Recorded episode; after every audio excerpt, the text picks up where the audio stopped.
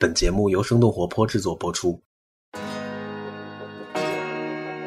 对于我们而言，我们的机遇肯定不如说像你提到的教育技术产品以及线上课程机会大。而且这个东西，我觉得它更多的不是一个商业机会，它我甚至说它是一个公益机会，或者说一个教育公平的机会。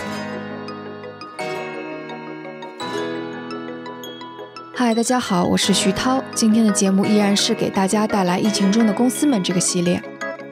我们希望能够通过这个系列分享创业者面对黑天鹅时的勇气、灵活，或许还有对这个世界的善意。我们也希望通过这些分享来和大家一同面对现在的不确定性。本期采访的主播依然是界面科技总监文舒淇，他上一次是采访了春雨医生的 CEO，那这次采访的嘉宾是杨博宇，他是创新学校探月学院的课程和教务中心负责人。今天谈的话题是和大量学校在这次疫情中被迫转为线上教学有关。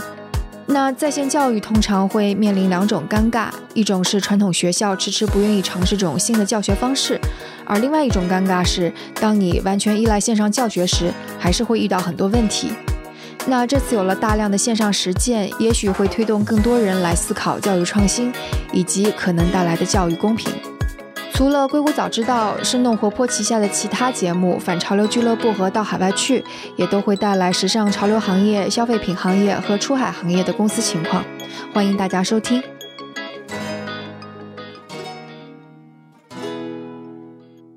那就请听今天的节目。欢迎来到生动活泼传媒旗下《硅谷早知道》第四季。这个世界因科技创新而巨变。那就请和我们一起在最前线观察科技创新所带来的变化、影响和机遇。博宇你好，文老师你好。这段时间太原应该是在放寒假，对不对？对，到目前为止是我们开始了线上的一个选课和这个开学前的准备。我们下周一是正式线上授课。那么在过去的这啊几周里面，其实都是学院的寒假中。是什么时候开始放寒假的？我们是一月十七号学生离校，十八号、十九号呢会有老师的这个阅卷呀，一些其他的工作。然后十九号之后呢，我们的这个一线老师放假，然后二十号到二十二号之间呢，就是学院的一些管理人员呀，就陆续的也都离京回家了。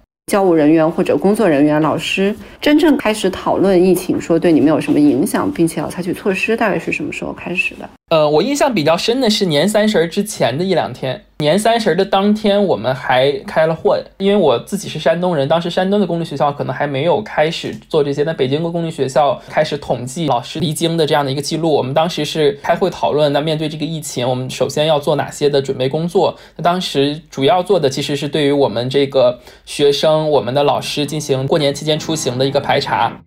就那个时候还没有想到说之后开课的问题，因为你刚才说的是下周一，也就是二月十七号会开始线上授课嘛？这个原计划就是这样的吗？还是说原来其实大家学生是需要返回学校的？那其实我们原计划是十号到十二号进行选课，然后十二号开始正式的线下授课。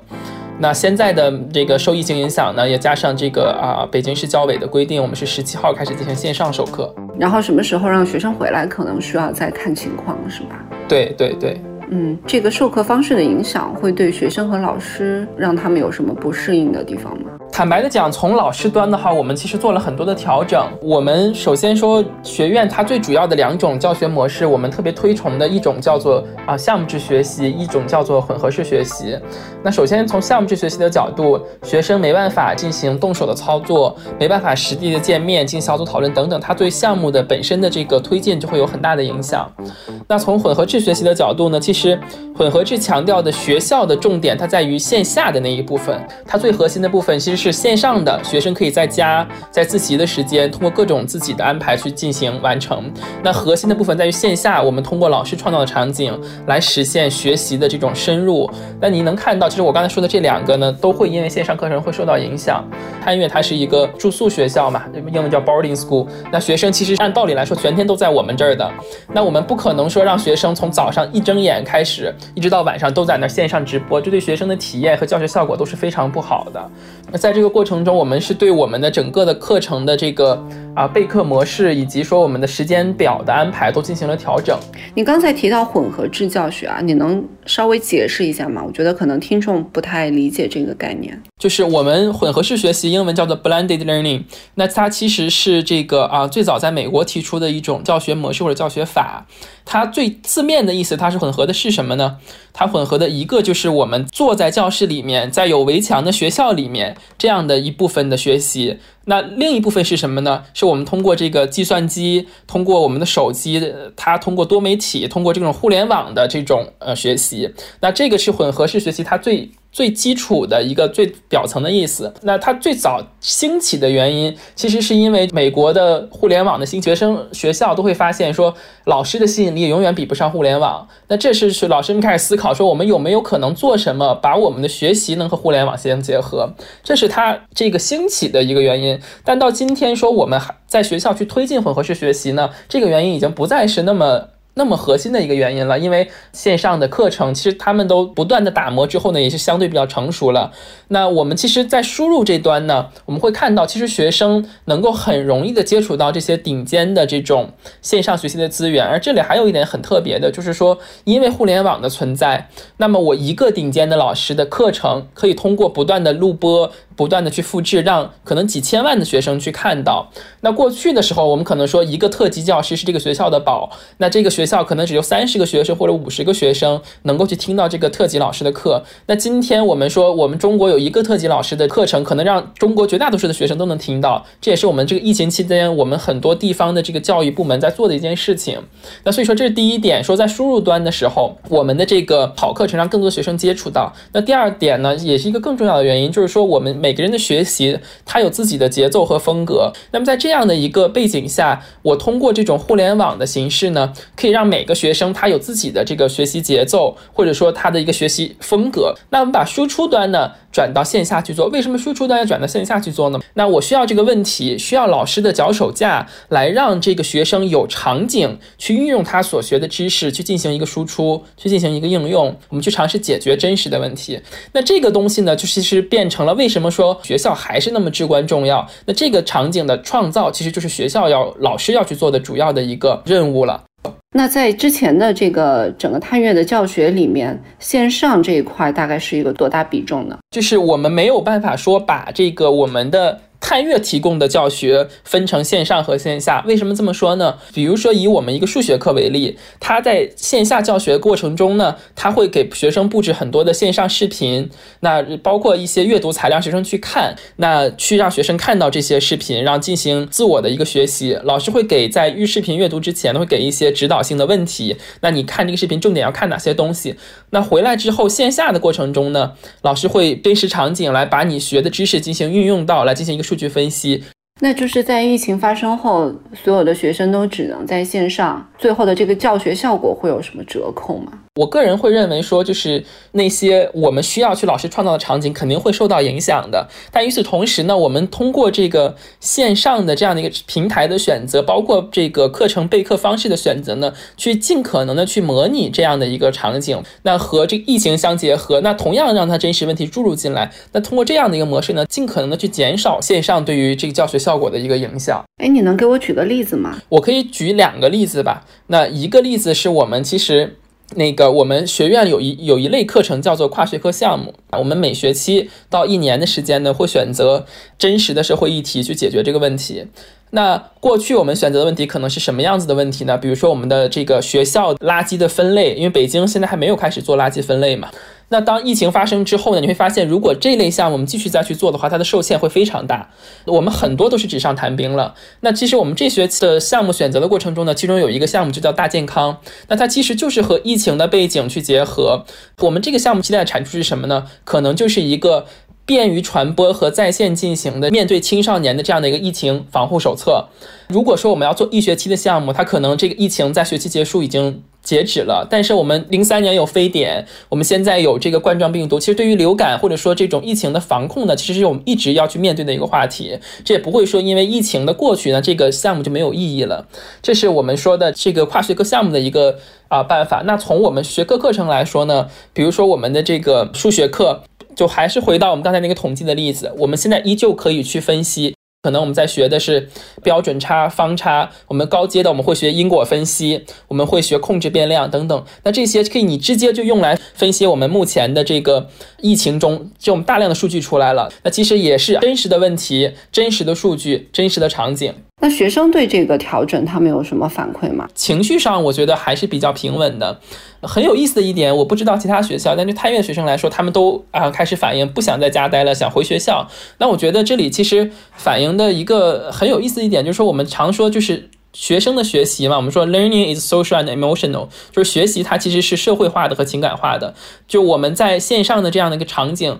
搭建的再好，我们再多的这种就是说平台的支持，那其实学生在学习过程中呢，还是需要同伴的这种交互，那还是需要一个社会情感的支持的。那这样的场景呢，坦白的讲，是我们在这个阶段啊没办法去营造和实现的。这次疫情哈，就是会有很多讨论，就是对在线教育可能会有比较大的发展机会。但是我不知道说对于探月这样的这种民营教育机构来说，你们觉得会有什么新的发展机会吗？呃，对于我们而言，我们的机遇肯定不如说像你提到的教育技术产品以及线上课程机会大。但是对我们来说，我觉得会有一种不是市场机遇吧，更多的是一个教育机遇。就是说，对于这种混合式学习，或者说我们国内经常会说的这个双师课堂这种一种教育模式的一个推广。那我觉得这是一个比较大的机会或者机遇，而且这个东西我觉得它更多的不是一个商业机会，它我甚至说它是一个公益机会，或者说一个教育公平的机会。为什么这么讲呢？就是我们目前我们的线上教育和线下教育是分开的。那我们线上的课程呢，啊，有很多成熟的企业在做；我们线下有非常优质的学校在去做他们很好的课程，有大量的特高级教师。但是这两个的分家的造成的问题是什么？我们的山区学校，我们的这种呃学生人数。较少的学校，它其实没办法接触到最精尖的这样的教育资源。那我们当然说，我们可以给到网课给到他，但是你直接给到网课，你其实不解决学校问题的。就是你在这样的一个模式下，其实。对于这些山区学校而言，或者说我们的一些小城市学校以及这种小规模学校而言，那其实过去的模式，我觉得他们还是有比较大的挑战的。但是因为在这样的一个场景下，我相信很多的线下的优质学校会意识到，只通过线上的课程，我是没办法满足去续写我线下的辉煌的。另一方面，对于线上的这个企业，他们也会意识到线上的课程我不能完全代替学校。那如果说这两个能走在一起，能够去真正的去推广双师和这个混合式学习，我会觉得对于教育公平会是一个比较大的机会。嗯嗯，你刚才提到说就是只提供网课这个事儿不解决问题，呃，我想起来去年有一篇刷屏的文章，讲的其实大概是一块屏幕改变的命运什么的，好像是这个标题。你觉得他那个模式有什么再更进一步的可能吗？还是说你觉得不够好？比如说在这一次会有什么机会？我是觉得就是从教育公平的角度讲，使用利用屏幕也好，互联网也好，还是我们的这个混合制学习也好，它一定是一个解决办法，而且在我看来是一个最可能的解决办法。但是我们不能只依靠这块屏幕或者说这个互联网。为什么这么说呢？就是我觉得刚才其实有提到几点，一点是说我们真正深度的学习，它不仅仅是一个。输入的过程，它有输出的过程。那么输出需要老师的设计，需要场景的创造，这是第一点。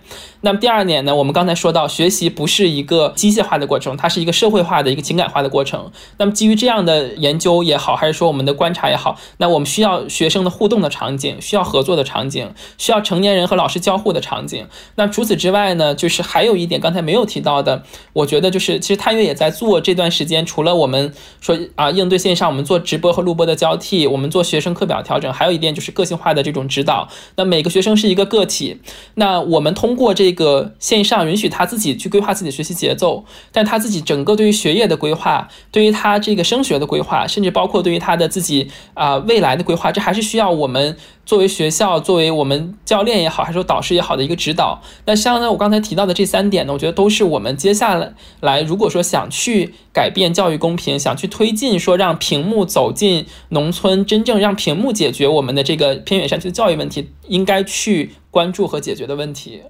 嗯，刚才提到的最后这个个性化的问题，它对师资的这个数量和力量有很大的要求。你你会不会觉得，对于现在整个中国的教育现状来说，这个要求太高了？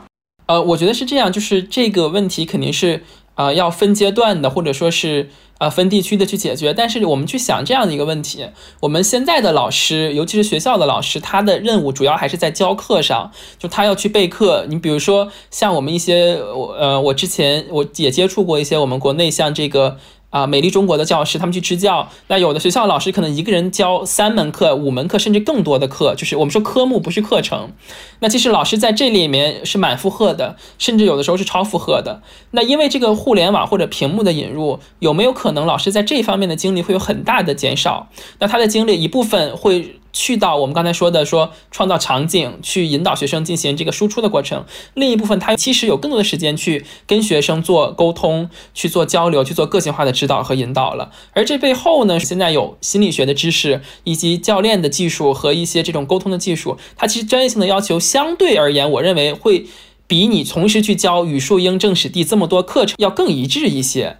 你在一定的专业发展之后呢，你是能够支持更多的学生去做一个个性化的发展的。那就是在整个疫情发生之后，哈，你有没有什么预测？就是你比较乐观的预测，在整个教育行业有什么直接会发生的变化吗？我的一个猜测的话，可能就是我觉得会有更多的这样的教育技术能够进到这个一线的课堂中去，特别是啊一些中小城市，在过去没有接触到教育技术也好，还是说互联网教学的这种模式的学校，这个。在之前，我不知道你有没有数据，它大概能够很熟练的运用这种教育技术的比例是多少？这个话我自己说没有一个数据的支持或者研究，坦白讲，但我们从个人的感受上来看，我觉得这个数字是非常有限的。像我刚才说的，我还是认为在过去来说，我们的这个线上课堂和线下的学校教学整体上，我认为是分家的。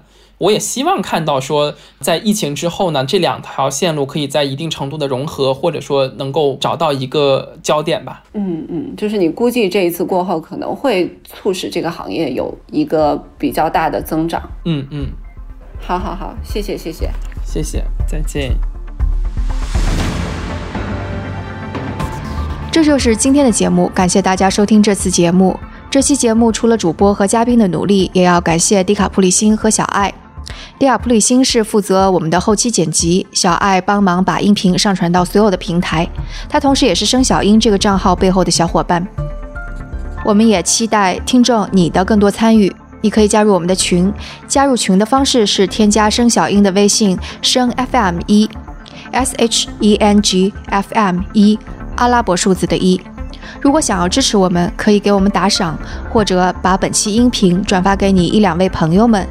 打赏的方式在我们的网站声 FM 到 CN 上有，当然你也可以在这个网站上找到我们所有的信息。